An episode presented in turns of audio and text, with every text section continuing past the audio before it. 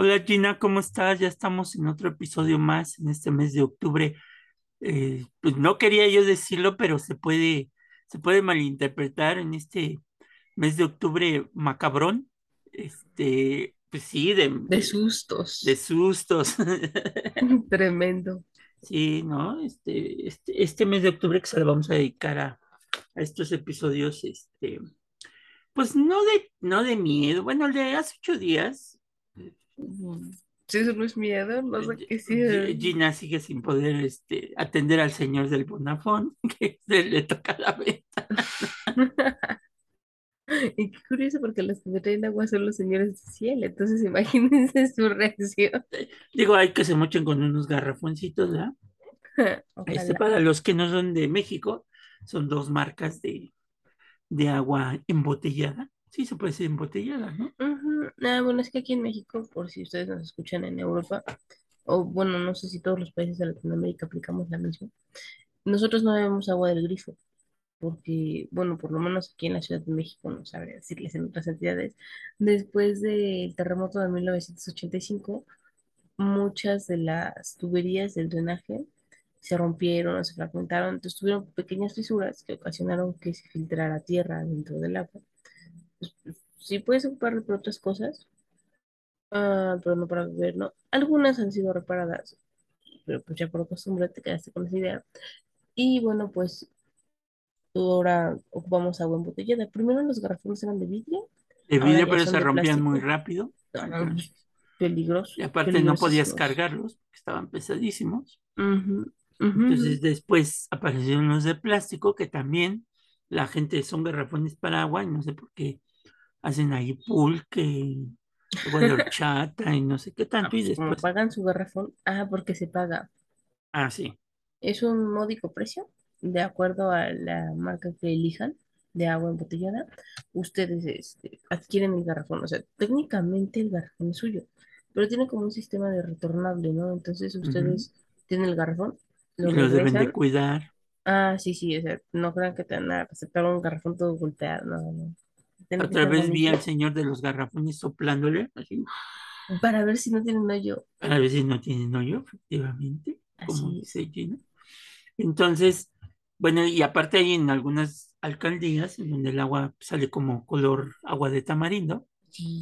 o sea, café, café, café, y en algunas más, pues sabor chocolate, ¿no? Porque sale negra, negra, negra, negra, o en algunas, pues ni gota cae, ¿no? Entonces, este, eso es lo terrible. Y pues bueno, no sé a qué llegamos a esto, pero bueno, este,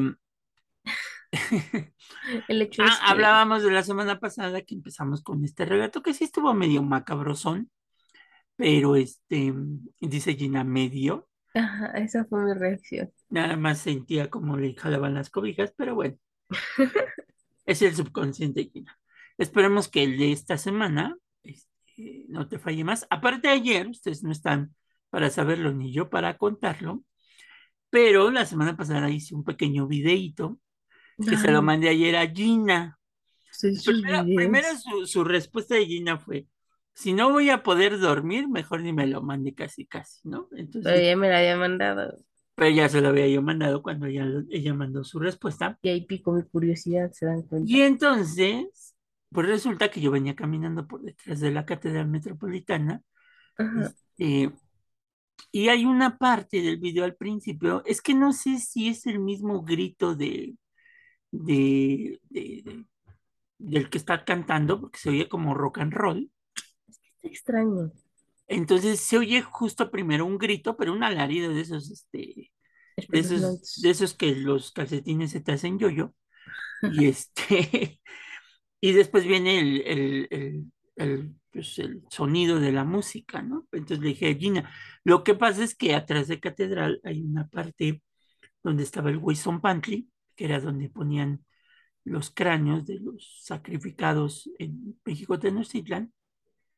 Entonces, justo cuando iba yo pasando, empiezo la grabación ahí. Primero, Gina, has de saber que empiezo la grabación y ya me iba a dar un guamazo por venir grabando y no fijarme que esa parte de detrás de la catedral está empedrada, entonces no está como que muy nivelada. Sí, sí, uno se taruga y... y... te das un changazo, ¿no? Entonces ya me había salvado del changazo y después, este, te digo que se me hizo más raro porque ahora la gente están arreglando la catedral, están echando su manita de gato. Se me hizo raro que hubiera muchos trabajadores a esa hora. Creo que los tienen trabajando ya horas muy tarde, porque estaban, era la hora de la salida, eran nueve y media de la noche, hasta eso no era, no era tan tarde, pero es una calle, la calle de Guatemala, pues que ya nadie la transita. Entonces, eh, a ver si podemos ahí ponerles en alguna historia el sonido para que ustedes nos digan qué es lo que escuchan. A veces el inconsciente colectivo nos traiciona y escuchamos ruidos donde no deben de ser. Pero creo que el de hoy, el de hoy. Colectivo. Colectivo. El de hoy creo que está bonito, no está tan, tan de terror. Pero este, pero pues bueno, se los vamos a dejar. Síganos. ustedes consideran. Síganos en las redes, ya lo saben, siempre les dejamos ahí las redes de China, les dejamos las redes de un servidor. Ya próximamente estaremos haciendo ahí cosas interesantes.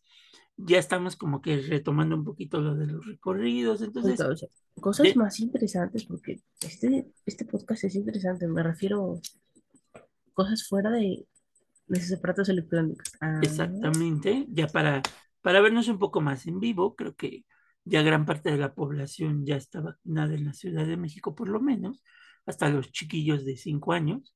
Entonces, desde 5 a, a más de 99, ¿no? Para no errarle, este, ya todos están vacunados, pero aún así hay que seguirnos cuidando, creo que esta pandemia eso nos enseñó, este, y hay que seguirnos cuidando, no importa que le digan a uno ridículo porque todavía trae el cubrebocas.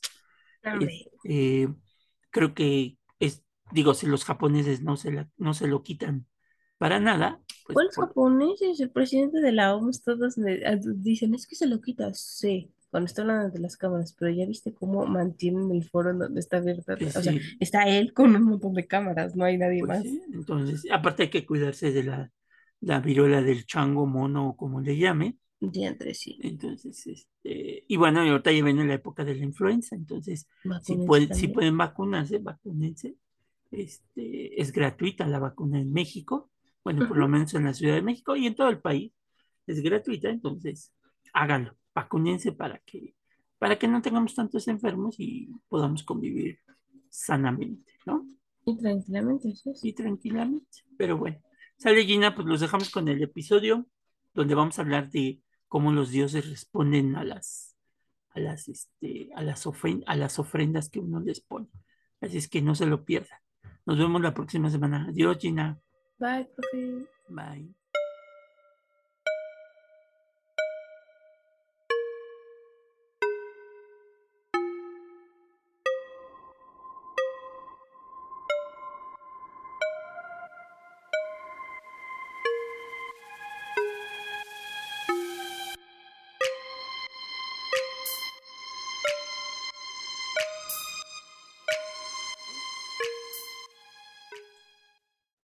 Bienvenidos al nuevo episodio de Café con Aroma de Historia, una narración histórica donde un servidor, Alejandro Godínez, le contará a Gina Medina y a los presentes un evento anecdótico de la historia de México que no encontrarás en otro lado y que podrás disfrutar mientras te tomas un buen café con nosotros. Hoy seguimos en estos episodios, pues no terroríficos, pero sí dijimos en la introducción, macabrosos. Este, y hoy vamos a hablar, hoy le, titulamos Cuando los dioses nos hacen caso. Es eh, el de hace ocho días, fue una vivencia de un compañero y un colega arqueólogo, pero hoy este, pues fue una vivencia personal, un día que en los avatares de la historia se me ocurrió llevar un grupo a un lugar en específico y nos sucedió algo sorprendente. Los dioses nos han escuchado. ¿Sabían ustedes que en la Ciudad de México, en la alcaldía de Iztapalapa, se encuentra un mirador desde donde se puede admirar la Ciudad de México en 360 grados? Gina ya fue con nosotros. Sí, es una Este, caminata larga, pero vale la pena. pero vale la pena, se ve la ciudad. Bueno, se ve una nata de gris ahí arriba y después abajo está la, se debe de estar la Ciudad de México. Es parte del encanto. Es parte del encanto. Este maravilloso lugar se ubica al sureste de la ciudad, exactamente sobre el Cerro de la Estrella, o mejor conocido como el Cerro Huixatepetl, ¿no? Cerro de Huixat, de Huizates, así se le llama. Es una planta que crece en ese cerro. Eh, y en cuya cima se localiza un basamento piramidal que en la época prehispánica sostenía a un templo donde los llamados mexicas realizaban una ceremonia llamada Toshu Molpila, que quiere decir átense en nuestros años, y que en la actualidad se le conoce como el encendido del fuego nuevo, ¿no? Entonces, allá se hacía, se sacrificaba a alguien cuando era el cambio de año eh, prehispánico. Qué forma tan original de celebrar el año nuevo, ¿no? Exactamente. Y tiene su vibra el cerro, ¿eh? aunque no lo crea. Este, el Cerro de la Estrella es un lugar de historias, leyendas y tradiciones de pueblos y barrios ancestrales, que también es conocido mundialmente por realizarse ahí la representación de la Pasión de Cristo durante la Semana Santa. ¿no? Es el gran teatro, se convierte en la Jerusalén contemporánea. Este, Versión mexicana. la versión mexicana, eh, y que por dos años, ¿no? Se hizo en el atrio de la Catedral de Iztapalapa.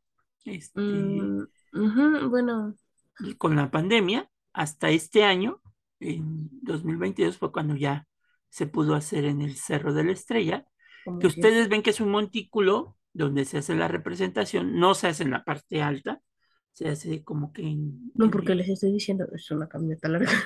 se hace como que en la introducción del Cerro de la Estrella, y ahí hay un montículo que es una- un basamento piramidal, y a un costado hay una, este, una eh, vestigios todavía de lo que fue una aldea eh, teotihuacana, ¿no? Y entonces ahí sube muchísima gente, pero también este sitio y sus alrededores tiene una serie de cuevas que lo rodean y podríamos decir que son espacios mágicos debido a la serie de eventos que los pobladores narran y que realizan día con día en diferentes rituales y ceremonias, que en gran medida tienen que ver con la magia blanca, pero también con la magia negra. ¡Guau!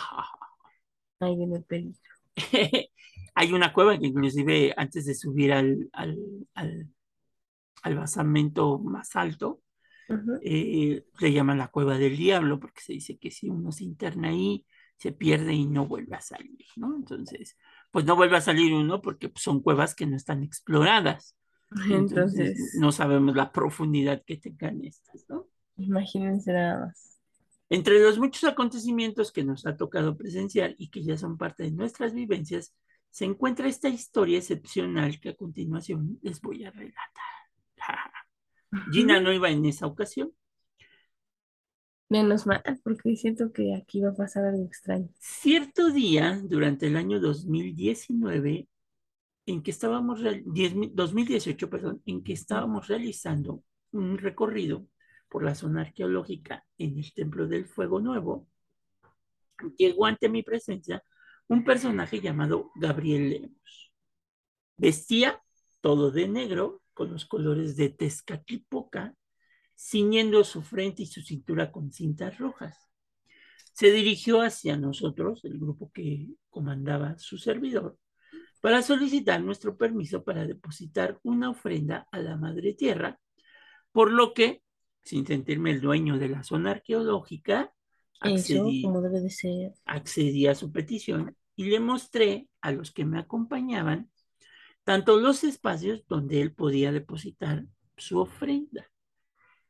Hasta ese momento habían una serie de eh, hoyos que los arqueólogos o pozos que los arqueólogos habían dejado como parte de una exca- excavación. Después de que lo revisó, decidió que sería él, que tenía más de dos metros de profundidad, Gina, se dirigió hasta este pozo, el cual le llamó el ombligo de la tierra. Como pudo, descendió un poco hasta el fondo y colocó su ofrenda. Pero dos metros, era un hombre muy alto. Sí, entonces, eh, lo que pasa es que había una escalera que dejaron ahí también los arqueólogos. Entonces eso le ayudó. Pues sí. Mientras decía algunas palabras en náhuatl a manera de rezos, procedió a depositar su ofrenda a Coatlicue, la diosa de la tierra. La ofrenda consistió en un jarrito con agua para Tlaloc, que estamos en un cerro, y si escucharon el episodio anterior sabrán por qué los cerros son importantes para Tlaloc, ¿verdad? Porque lo mencionamos la semana pasada. Sí. Para Tlaloc, que se considera como el dios de la lluvia, también de la fertilidad, y también dejó una varita de copal para Huehueteot, el dios del fuego, el dios anciano, y algunos cuarzos de colores y una cinta roja. Ascendió del pozo donde dejó las ofrendas, fue por su caracola, con la cual la caracola, para los que no son de México, es un caracol. Literal. Es un la caracol, concha. Un caracol de, de, concha. Yo tengo aquí uno de barro. Que, mm.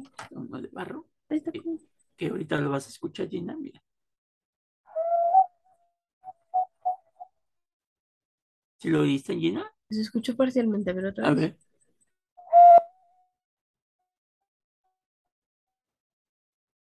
No sé si es cosa rara, cosa de magia, ¿No se lo los dioses. Se escucha al inicio y después se deja de escuchar. Uy, a ver, espérame. Sí, ajá, pero veo que usted sí está soplando, entonces por eso digo, mmm. A ver, espérame. No, escuchamos el A primer ver. y ya luego no. ¿Será que Tlaloc no quiere? A ver si ahí lo escuchas. No el sonido. O sea, suena, suena el primer sonidín y luego ya no. A ver, ahí va. Espérame, espérame.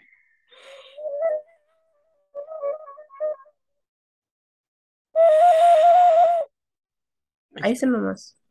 ¿Ya se escuchó más? Bueno. Esto es una caracol, es un caracol que, emite un sonido muy bonito. Bueno, yo sí lo oigo muy bonito. O sea, hay veces, hay que ser claros, que sí se escucha así como sentimental, ¿no? Que te pone un sentimiento que no es precisamente de encanto, pero la mayoría de veces suena lindo. Exactamente. Entonces fue por su caracola, con la cual se dirigió a los cuatro puntos cardinales y al arriba y al abajo. Soplándola hacia el norte, invocó a Tlaloc, dios de la lluvia y la fertilidad. Después sopló hacia el sur, invocando a Coatlicue, la diosa de la tierra. Enseguida sopló al este, invocando a Ejecatl, el dios del viento. Y después se dirigió al oeste, invocando a Quetzalcóatl como dios de los mantenimientos. ¿no? Entonces fue muy curioso para los que iban conmigo, porque pues nunca habían visto una ceremonia de este estilo, ¿no? Claro, sí, pues no es algo que se dé todos los días. Y por algo pasan las cosas, yo siempre digo. Al término de la invocación a los dioses, el viento comenzó a soplar tan fuerte, Gina, tan fuerte, que provocó que se comenzara a levantar mucha tierra, envolviéndonos en un enorme remolino. Así. O sea, los dioses también dijeron, estos también están aquí ofreciendo. exactamente.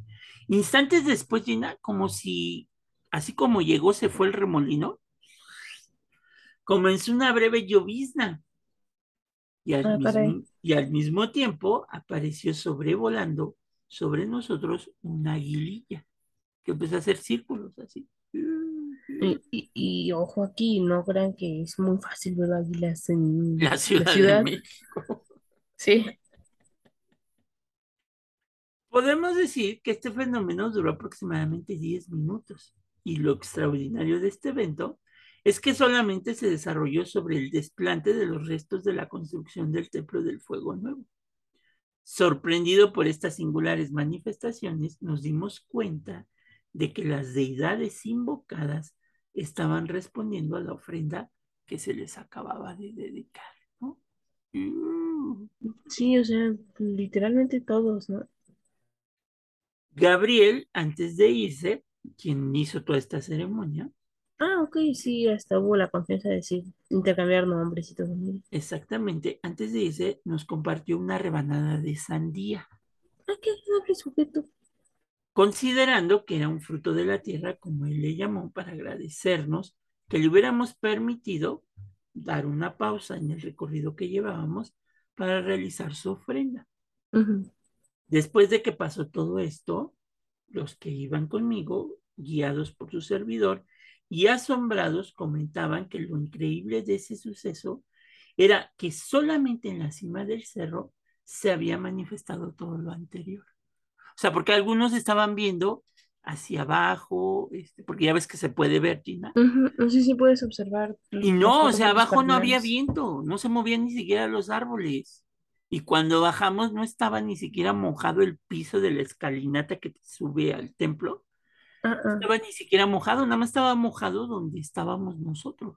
Haz de cuenta como en las caricaturas que teníamos la nube y la, lluvia cayéndonos. Sobre ustedes nada más. Diantres. Es que, es que son esas cosas que no se pueden explicar, ¿saben? O sea, que hay que tener fe a menos que no las hayan, o sea, fe si no las vieron. Ok. Entonces, por esto y muchas otras cosas que, que hemos vivido cuando vamos a las zonas arqueológicas en particular, ahí aprendí, Gina, que cuando uno va a una zona arqueológica, hay que tenerle respeto a la zona arqueológica. A lo mejor algunos dirán, pues este cuate está medio lurias, ¿no? Y al rato ya va a querer hablar con los extraterrestres.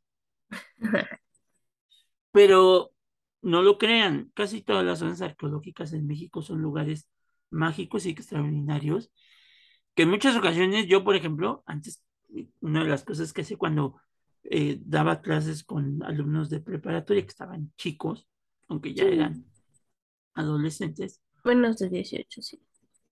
Como iba yo a zonas eh, prehispánicas, zonas eh, arqueológicas, siempre, sin que ellos me vieran, pues dejaba ahí una pequeña ofrendilla en la zona arqueológica para que no se me fuera a caer uno de, un basamento o eso. Sí, sí, este, regresara con algún herido. O regresara, o tuviéramos algún percance. No digas lo que eres, Y en su momento, cuando daban las 12 del día, porque esto muy pocos lo saben, yo suspendía toda actividad. Entonces les daba su momento para que entraran al pipirín, o sea, comieran su desayuno, lo que llevaban, porque se dice que a las 12 del día tiene uno que descansar, porque es cuando los dioses mandan los vientos malos que traen las enfermedades y que si uno está trabajando puede caerle pues un viento de estos malos por pues no dejar descansar a los dioses que nos están protegiendo, ¿no? Ya ven, entonces.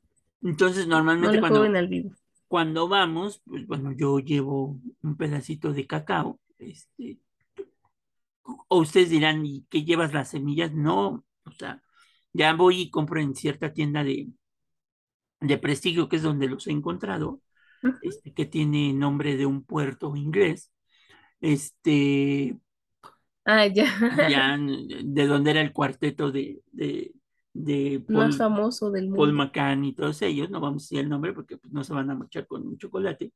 Ah, este, terrible. Ahí es donde compro el cacao porque hay barras de cacao de 99% pues, este, cacao, o sea, más amargoso que su servilleta. Y, este, y dejamos ahí un pedacito de cacao en la zona arqueológica.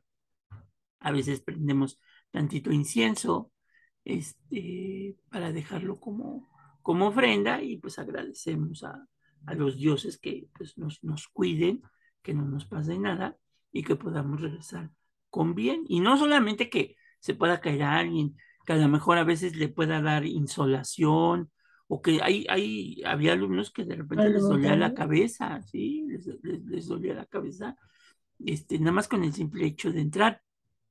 Y luego había alumnos que, por ejemplo, se les ocurría subir al basamento de, de la pirámide del Sol. Este, ustedes saben que en la parte alta hay un punto donde se supone que te agachas y ahí tomas la energía y, estas cosas. Y luego ya bajaban, este, pues bien locochones, ¿no? Entonces, había que darles sus cachetadas guajoloteras para que reaccionaran. Mm, no, es simbólico. sí, no, no, no, no, no usaba la violencia, profe era más bien como una una advertencia. Sí, de que, de que pues estas cosas pasan, ¿no? Entonces, y ahora zona arqueológica a la que vamos, pues este, de Zona repente, arqueológica que recibe un saludo. sí, de, cuando me pasó esto en Cerro de la Estrella, sí dije, no, los dioses están presentes y hay que, y hay que tenerles respeto a pesar de que sean, al final de cuentas son dioses. Entonces, ah, hay, gente, hay gente que, por ten- ejemplo, que va a acampar y todavía le pide permiso a, a las, estas, ¿cómo les llaman? De los vikingos, las valquirias y, y esta cuestión para que los cuiden los bosques, ¿no? Las ninfas y, No, y todo es que sí. Es que sí, de acuerdo a donde vayas, tienes que tener respeto, ¿no? De hecho, por ejemplo, dicen en Irlanda, ¿no? Que los duendes aparecen, entonces que si tú no eres amable con ellos, de repente te hacen así como cosas, travesurillas que, que pues dices, ay, pueden ser inofensivas, pero sí bastante molestas, ¿no? Entonces Fíjate que un amigo tenía en su jardín de estos duendes de maceta, ¿los has visto? Sí, Que le pones tu macetita y todo. Pues si no le dejaba chocolate, sí, le, le pisoteaban todo su jardín, su- su- se veía cómo estaba pisoteado todo su jardín. ya ven, hasta llegan a México este, estas criaturas. Estos duendecillos. Así que sean amables. Siempre, cualquier persona, entidad, animal. Pues sí, sobre todo aquello que no vemos, ¿no? Entonces, este, y sí, y haz de cuenta que, por ejemplo, cuando vamos a Teotihuacán, te ha tocado cuando, cuando fuiste con nosotros, siempre nos llueve. Teotihuacán siempre llueve, siempre llueve, o sea, sea, sí, sea primavera, llueve. es, es muy curioso porque, no sé, bueno, yo había ido antes a Teotihuacán, ya sabes, con mi familia o así de excursión, pues, de uno, ¿no? Pero la ocasión que fui, o sea, y te cansas porque pues vas caminando, si no conocen Teotihuacán, es una distancia considerable, ¿no? Desde, desde el estacionamiento hasta la entrada y luego de la entrada a recorrer toda la, la zona este, arqueológica, pues sí, es una caminata grande, o sea, no. Lleven por lo menos buen calzado porque luego me ha tocado ver a cada persona que no sabe, yo supongo que no saben a dónde van y de repente llevan sandalias con plataforma y eso es lo mejorcito que me ha tocado. Una vez me tocó una muchacha que llevaba unos zapatos bellísimos, bellísimos de tacón, pues le dio en la torre, ¿verdad? Entonces, no sé qué fue más terrible, su tacón o su, o sea, el lado de la torre su tacón es tuyo, vayan con buen calzado. Pero el Mm, punto es que llegas de que muy cansado a tu casa, obviamente ya de regreso. No sé si eh, fue el día que fuimos, Gina, pero no sé si ibas tú conmigo que iban unas chavas con zapato de tacón. A ellas me refiero, justamente. Sí, sí me acuerdo muy bien que llevaban sus zapatos de tacón. Sí, sí, sí, o sea, pues las pobres eran como gallos espinados, porque pues pobrecitas, ¿no? Sí, sí, sí, duele. Entonces, este, el punto es que en la ocasión que fui con el profe, o sea, estaba cansada, pero no, no, como regularmente, ¿no? Y, y por más que, pues ya fuera más grande de la última vez que fui, no era lo mismo, no sé, se sentía como una vibra, y de hecho, a partir de que he tenido esta conciencia de ir a las zonas arqueológicas con otra mentalidad, se siente una vibra diferente. Pero Teotihuacán, ustedes tengan esa conciencia, no, siempre van a sentir una vibra diferente. O sea, se siente como cierta paz, pero a la vez es extraño porque pues dices, hay como, entonces sean respetuosos, chequen esas vibras que, que hay en estos lugares y armonicen con ellas, no vayan a discutir ahí. Yo no sé si esto mismo pase cuando, cuando vas a Egipto. ¿Quién sabe? Habría, habría que preguntar si alguien nos ha escuchado en Egipto.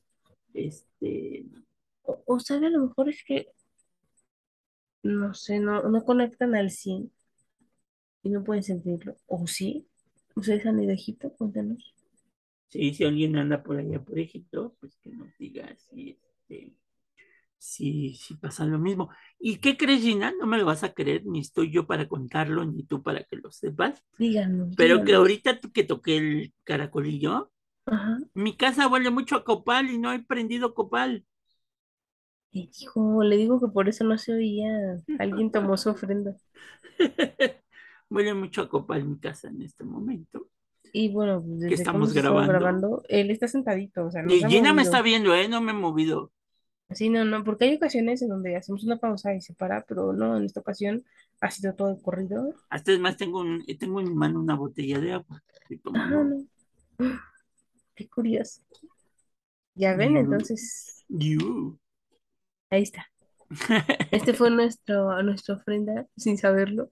Sin saberlo. A los dioses que pues, estamos a lo mejor hablando. Mm. ¿Quién sabe? ¿Quién sabe quién tomó su ofrenda? Pero ok. Pero pues ya, ya nos contestaron, ¿no? Entonces, este, pues sí, esas, esas son las aventuras que de repente tenemos cuando vamos en los recorridos. Este, y Gina ha sido, o sea, Estilo de la he metido hasta en lugares donde hay muertos, que es, por ejemplo, abajo de la catedral. Sí. No, no me salió ningún espanto por si se lo la- en las preguntan. criptas. Pero Los, sí es todo un desafío. los monjes que están ahí vigilando esas estatuas, ¿te acuerdas que están? Dan medio Dan, dan, miedito de aquellos. De- de- o sea, porque son estatuas, pero llega un punto en donde se te olvida y uh, sientes hasta como que te están viendo. digo, no me están viendo, cálmate, cálmate, no te va a pasar nada.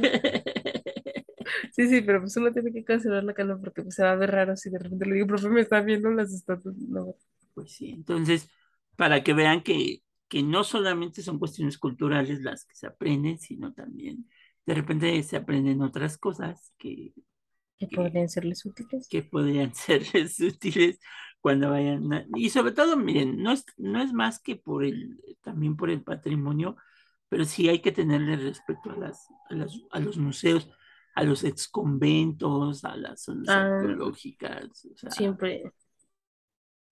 Sí, no, nunca saben qué sucedió en ese lugar, porque así como suceden cosas buenas, también pueden suceder cosas no tan buenas, tirándole a malas.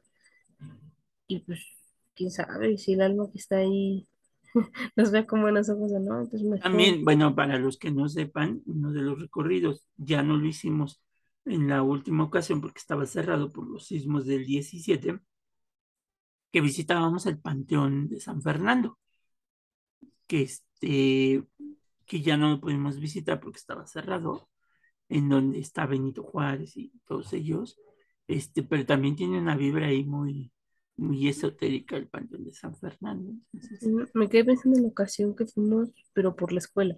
Lo. O sea, íbamos un montón de personas, porque íbamos los alumnos y los papás de los alumnos, ¿no? Porque ahí fue el punto de encuentro.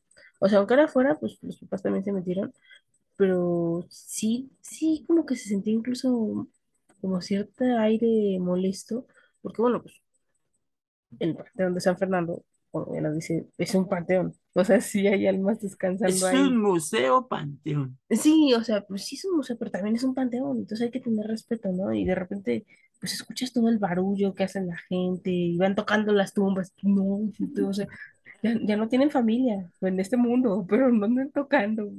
No, Entonces, no sé, yo me pongo en sus digo, a mí no me gustaría que anden tocando la tumba de No mis me, no familiares o me gustaría que ¿no? cuando ya esté mm, este, En el otro mundo. en el otro mundo me estén tocando, me estén toqueteando. No, no, ni que estuviera en el metro, ya, ya pasamos por eso. Ah, ¿verdad? No, no, pero me refiero. O sea, es- Ay, sí, se oye mal ese comentario. No, vayan en la zona de exclusión de mujeres. Ahí. Ay, sí, Eh, Luego no. hay violencia, pero nada más. Ya, quieres tu panteón, ¿no? No, no, pero me refiero, este, tampoco vayan a perturbar estos lugares, porque si bien no son zonas arqueológicas, o sea, porque nos referimos ahora a San Fernando, pero, por ejemplo, cuando vayan a visitar a un familiar, a un panteón, no vayan haciendo barullo, no vayan a ver qué ven, entonces, sí, pero con respeto, ¿no? A lo mejor les causa intriga, cierta curiosidad, pero sean respetuosos, porque ahí hay gente descansando. Pues sí, así es que. Pues cuando vayan, vayan con todo el respeto necesario. No hagan, sí. digo, yo soy muy respetuoso, pero, por ejemplo, a mí me molesta mucho lo que ha hecho este personaje, que ni me sé su nombre, Ujú, Mejor. que invoca a los extraterrestres y no sé qué tanto, te amo, me amas y esas cosas. Mm, Entonces, este, hay que tenerle respeto porque sí, o sea, este, en todos lados a donde vayan se deja siempre una ofrenda, ¿no? sí, sí. Y no cuesta nada ser amables, entonces. Pues sí. Y vas con el cuidado de los dioses, sean los que sean. Sí, sí, a pesar de que ustedes no crean en ellos porque su fe así se los impida, pero pues, no quita nada tener respeto. Efectivamente. Bueno, Gina, pues hoy no fue tan macabroso el asunto, Más como reflexivo. pero sí fue extraordinario porque, como les digo, huele y sigue oliendo a copal en mi casa. El copal, para los que no sepan, Ujú. es un, es, pues, es- es parte de una corte, es corteza del árbol, es la corteza de un árbol, del árbol de copal, que se quema, este, se quema hasta en las, por ejemplo, en, en la iglesia católica se quema para hacer este, Celebraciones religiosas, sí. exactamente, que cuando, por ejemplo, se leen los evangelios, se le En Semana Santa incienso se y impregna grado full Y iglesias. ahorita, en Día de Muertos, ahora que se acerca la festividad, Con más razón. casa que no huele a copal es que pues no han pasado por ahí los, los muertos, ¿no? Las, los, las almas, más que los muertos, las almas de las personas que ya fallecieron. Sí, sí, de esa familia. Entonces, compren copal. Ese es sí o sí. Y, y tiene un olor específico el copal. Sí, bastante fuerte, pero no llega al grado de picar, ¿no? Porque de repente hay personas que venden copal adulterado, digo yo, que tiene como más carbón y ese sí pica en la garganta. El de las varitas, ¿no? De este Mm. incienso. Sí, es raro encontrar varitas fidedignas. Hechas de copal, copal. Sí, generalmente el costo dista bastante. Es muy caro también el copal. Por ejemplo, si ustedes compran de estas y se las quieren dar en 20, pero también hay unas de 100, compran las de 100. Esas son las buenas, porque si no, te pican bien feo la garganta. Y por ejemplo, en- en- ahorita que viene la festividad de muertos, lo venden por kilo. Más o menos el kilo de copal está como en 300, 400 pesos. Sí. Y son, pues, les dura bastante. De hecho, si ustedes compran un kilo, podría decir que les dura para dos, tres ofrendas. Si es que no lo prenden todos los días, ¿no? Porque aquí en su casa, este, como dicen, no es su, es su casa, pero nunca los voy a llevar, ¿no? Punto es que es- no digas la dirección.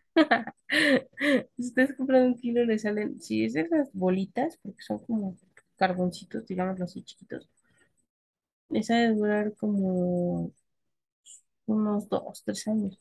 Porque aquí en la casa, pues, les digo que prendemos uno cada día. En- Desde, empezamos desde el 28, por ahí ponemos la, el altar. Entonces, 28, 29, 30, 31, 1, 2, 6 días y no se acaba. O sea, sí tenemos como para el año siguiente. Pues sí. Pero bueno, pues los dejamos y no se pierdan estos especiales de misterio, suspenso y otras cosillas en Ujú. este mes de octubre. ¿Sale? Ok, Nos Bye, vemos, bye. Gina. Adiós. cuídense.